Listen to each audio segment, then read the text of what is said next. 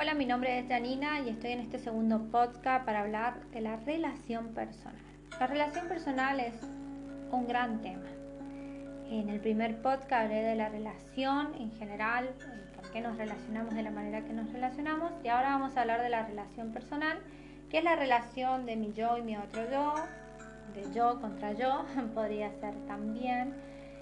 A lo largo de, de las relaciones que yo he ido estableciendo con pacientes y con los consultantes, he ido comprendiendo que el tema de la relación personal eh, es algo que a las personas les cuesta identificar. En algunos casos, algunos pueden definirme la relación personal con una emoción, que la emoción siempre está tambaleando.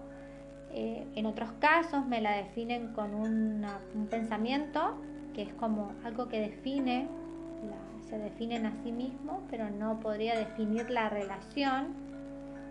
En otros casos, algunos no, no sabrían definírmela. Y en el peor, en el peor, en el peor de los casos, hay algunos que me dicen que no tienen una relación con ellos. O sea, no hay una relación. ¿Realmente podemos no relacionarnos con nosotros? O sea, no nos relacionamos con nosotros porque realmente no se puede o no nos relacionamos con nosotros porque nos hicieron creer que alguien más nos va a conocer más que nosotros. Entonces, si existe alguien que nos va a conocer mejor que nosotros, vamos a necesitar buscar ese alguien, porque nosotros no nos conocemos. Al no conocernos, no podemos relacionarnos con nosotros. Entonces, si yo no me puedo relacionar conmigo, ¿cómo puedo relacionarme con los otros? Es un bucle en el que entramos y pareciera nunca queda resuelto. Lo primero que tenemos que hacer para aprender cuál es la relación o para establecer una relación sana con nosotros, antes de establecer una relación sana con nosotros, tenemos el primer paso previo que yo lo hablé en, el otro podcast, que es hay que reconocer todo lo que está mal en esta relación, aceptarlo, porque es parte de nosotros y en algún momento lo decidimos porque así nos resultó fácil poder entrar o poder encajar en el entorno, pero ahora ya no. Ahora, en la, actualidad, digamos, en los tiempos que vivimos, está muy de moda, no sé si de moda o se está como popularizando la idea de, bueno, obviamente, amarnos y aceptarnos, amarnos y respetarnos, eh, empezar a conocernos y este empezar a conocernos por ahí es hacer un montón de cosas para poder conocerme, vuelvo de nuevo a lo mismo, tengo que ir afuera porque otros me van a dar lo que yo necesito para poder conocerme em, y esto nos evita tener que detenernos y reconocer cuál es la relación inicial, inicial que empezamos a tener con nosotros. ¿Cuándo empezamos a tener una relación con nosotros? En la época de la adolescencia es la época en la que establecemos podríamos decir, los pilares que van a sostener la relación que yo tengo conmigo mismo. Porque durante los primeros siete años de mi vida yo me dediqué a recolectar información para ir estableciendo eh, lo que me va a servir para poder entrar en el entorno. Después, los próximos siete años me dediqué a practicar esa información y en la adolescencia, entre la práctica y la información, todo resurgió y empecé a tomar decisiones de qué es lo que va a establecerse conmigo. Eso en la época de la adolescencia es una época donde se conoce, se define la sexualidad eh, y se definen muchas cosas, ¿cierto? En, el ámbito intelectual, ahí se definen, se sellan muchas cosas. Niños que eran muy inteligentes de chicos, en la época de la adolescencia aparece la rebeldía y se va toda la inteligencia. Entonces empiezan como a establecerse em, los pilares que van a sostener a lo largo eh, de la vida o del camino que queda la relación personal. Empecemos por lo primero, el amor propio. Amor propio. Obviamente que si no tenemos una relación sana, una relación saludable, no hay un amor propio. No hay un amor propio porque la pregunta que surge acá en esta idea del amor propio es cómo amar a quien no conozco. Nadie ama a quien no conoce. Nos cuesta amar a alguien que no conocemos en el exterior. Imagínense si podemos plantearnos la posibilidad de amarnos aun cuando no nos conocemos. ¿Quién se conoce? ¿O quién cree conocerse? Hacemos muchas cosas para conocernos. Vamos limpiando muchas facetas nuestras, vamos intercambiando muchos roles, em, cambiando, haciendo cambios de personajes, modificamos escenarios para poder adaptarnos al entorno y adaptarnos al medio, pero podríamos decir que eso realmente no nos hace amarnos. El amor, el amor hacia nosotros mismos, tiene que ver con una capacidad de respeto personal que tengamos. No es respetar a los otros, ni respetar lo que los otros hacen, sino es respetarme a mí todo el tiempo, en lo que pienso, en lo que siento, en lo que elijo. Y ese, por ese propio respeto me hace de alguna manera sentir una cierta contemplación por mi existencia y por mi capacidad de vivir la experiencia. Bien, entonces amarnos no es una cosa así de el me amo y me apruebo y, y me amo y me apruebo y le voy a demostrar al mundo que me amo y me apruebo, entonces empiezo a romper con un montón de cosas porque me amo y me apruebo. Em, surge esta cuestión del fanatismo, del fanatismo que surge porque me amo y apruebo. entonces me vuelvo una fanática en el amor propio. Y también tengamos en cuenta que este fanatismo del amor propio llega, viene de la mano de la creencia que tenemos, porque como nos hicieron creer que alguien nos iba a conocer mejor que nosotros, también nos hicieron creer que en el momento que nosotros empezáramos a conocernos, somos egoístas. ¿Sí? Entonces viene este fanatismo del amor propio, cuando no está bien equilibrado, cuando pasa, digamos, a un extremo del no me amo y me apruebo, al me amo y me apruebo, lo extremo, lo llevo a un extremo, viene, viene, viene cargado de esta sensación de egoísmo. O sea, yo me siento que soy un egoísta porque me estoy amando y me aprobándome, pero para que no se note, lo tengo que fanatizar y sobre exagerar para que no se note esta creencia. Entonces esto va con un proceso de aceptación que llevamos y que esto se establece en la calidad del amor que nosotros vamos a ir aplicando en nuestra vida. ¿Qué pasa? Cuando empezamos con la idea de amarnos para poder empezar a restablecer o restituir o reconstruir la relación personal, empieza esta necesidad de siempre querer aprender, aprender, aprender, aprender, aprender para romper un montón de estructuras y romper un montón de modelos que hasta el momento nos habían sostenido, pero ya estamos como incómodos, incómodos perdón, de sostener y cargar esto. Entonces, ¿qué pasa? Pasamos del más, mientras más hay, es mejor. Pero ahí está el problema. Nos llenamos de un montón de cosas, nos cargamos, volvemos al, plan del fanatismo para que no se note tal vez la culpa que nos da por empezar a amarnos, porque en el inconsciente hay una creencia de que soy egoísta si empiezo a amarme y a elegirme. Entonces paso a este fanatismo de que quiero hacer de todo y todo lo que sea para mí, todo lo que sea para amarme, para amarme y para entenderme. ¿Me voy a sentir mejor? Sí, me voy a sentir mejor. Seguramente que me voy a sentir mejor. Pero esto genera un cambio.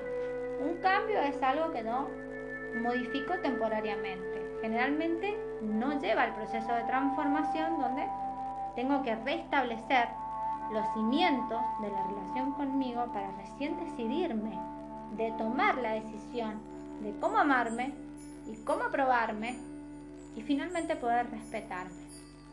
Con el tiempo yo he aprendido, eh, yo he pasado por estos fanatismos, por eso lo explico, pero con el tiempo aprendí que a veces detenernos y comprender que menos es mejor. ¿Por qué? Porque si hacemos menos, tenemos más tiempo para poder asimilar y procesar ese aprendizaje. Cuando empezamos a hacer más, hacemos más porque creemos que el tiempo no nos va a alcanzar. Entonces empezamos a corretear detrás de eso y en ese correteo no tenemos el tiempo para asimilar comprender la importancia de los pasos que vamos dando en este proceso de la relación con nosotros, de empezar a conocernos y de algún modo relacionarnos de una mejor manera. No nos hemos relacionado de una buena manera porque hemos aprendido a relacionarnos como las partes nuestras nos han dicho que nos teníamos que relacionar. Estas partes, estas partes que, de niños se han compuesto por los referentes de mamá y de papá, ¿cierto? Una parte siempre es la más predominante. De la misma manera nosotros estamos, esta relación está constituida, una relación se establece entre dos. Entonces Entonces esta relación está, está constituida eh, entre lo que sería mi parte más sana, podríamos traducirlo al espíritu o al alma, y esta parte tan programada que tenemos. Cuando nosotros no nos sabemos relacionar con nosotros de una manera sana, saludable y amorosa, llena de respeto, es porque esta, esta, esta parte tan programada, tan estructurada, tan llena de paradigmas y patrones, se ha consumido a la parte natural. Entonces yo no me relaciono porque no tengo una parte para relacionarme. Hay una parte débil y hay otra parte que tiene mucha más fuerza. Bien, entonces no he aprendido a relacionarme conmigo. Esto se debe, bueno, también a las experiencias de la vida, porque en nuestra vida, en nuestra vida primero, que nos han enseñado que nosotros, para que nos amen, para que otros nos amen, nos tenemos que comportar de una manera que pensamos que debemos hacerlo y con el paso del tiempo, ese ensayo de lo que creemos que tenemos que hacer para ser amados, comienza a tomar una identidad falsa, comienza a desarrollarse y se refuerza con la necesidad y las demandas de todo un sistema familiar y social. O sea, mientras yo más practico esa identidad falsa, más probabilidades tengo de que el entorno me genere más demandas para que yo pueda seguir practicando y ejercitando más ese, esa identidad falsa. Esos papeles, también esto nos lleva por el papel cultural que nosotros tenemos según el sexo que cargamos, si somos hombres o si somos mujeres. Esta identidad falsa nos hace olvidar quién realmente somos y esto lo utilizamos solamente para hacer una adaptación al mundo y nos olvidamos y ahí nos quedamos atrapados. Entonces nos dejamos de relacionar.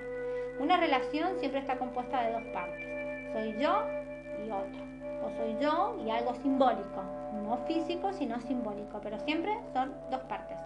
Si yo me relaciono conmigo, me relaciono conmigo porque tengo una parte que se relaciona con otro. Por eso tenemos el aspecto masculino y el aspecto femenino, eh, los referentes de mamá, referentes de papá.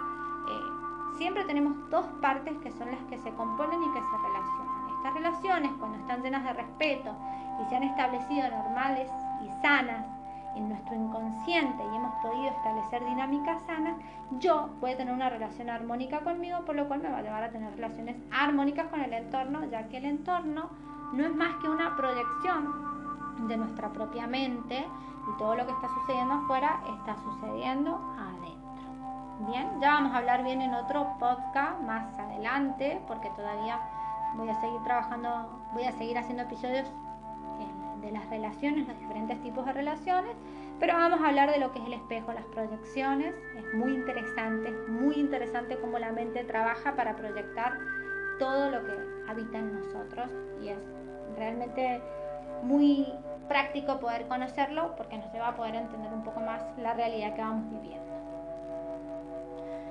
¿Cómo pretendemos nosotros, hago una pregunta, cómo podemos pretender intimar con alguien que no conoce su identidad.